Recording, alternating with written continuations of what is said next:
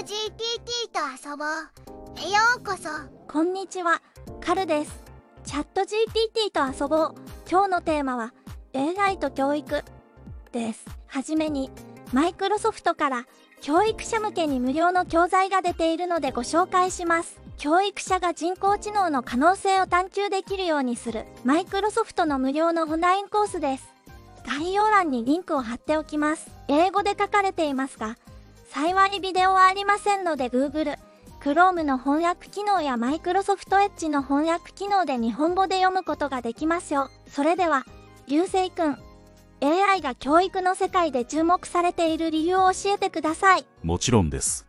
カルちゃん、AI は教育を個々の生徒に合わせてカスタマイズするのに役立っています。それぞれの生徒のニーズに応じた学習プランを提供できるんですよ。それはすごいですね。でも、AI を使って教育者の仕事が楽になるという話は本当ですか？本当ですよ。例えば、AI は試験の採点や出席管理などの繰り返し作業を自動化してくれるので、教育者は教えることにもっと集中できます。なるほど。教育者がもっと生徒と向き合う時間を作れるわけですね。でも、AI を使って生徒の質問に答えることもできるんですか？はい。AI は質問にすぐに答えることができるので、生徒が疑問を持った時にすぐに解決できるんです。それは便利ですね。AI は言葉の壁を越えることもできますね。AI には言語翻訳の機能もありますから、いろいろな言語を話す生徒が同じ教材を使って学ぶことができるんです。すごい。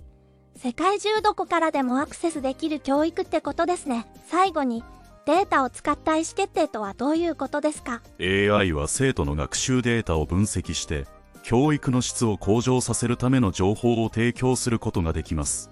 例えば、教育者が AI を使って、学生がどの単元で苦労しているか、どの問題で間違えやすいかを把握できます。この情報をもとに、教育者は授業計画を調整したり、追加のサポートを提供したりできるんですよ。おお、それはすごく役に立ちそうですね。でも、それだけじゃないんですよね。その通りです。他にも、例えば、AI を使って全生徒の成績データを分析することで、どの生徒がどの科目で優れているか、あるいは特別な支援が必要なのかを見つけることができます。それをもとに、個別指導の計画を立てたり、クラスのグループ分けをしたりすることができます。なるほど。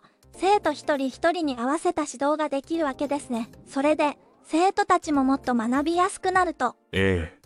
まさにその通りです。データは教育者がより良い教育を提供するのに、役立つ情報をたくさん提供してくれますからね。なるほど。AI を使えばもっと賢く効率的に教育できるようになるんですね。流星くん、詳しい説明をありがとうございました。どういたしまして、また何か質問があればいつでもお答えしますよ。リスナーの皆さんも AI と教育についてもっと知りたくなりましたか？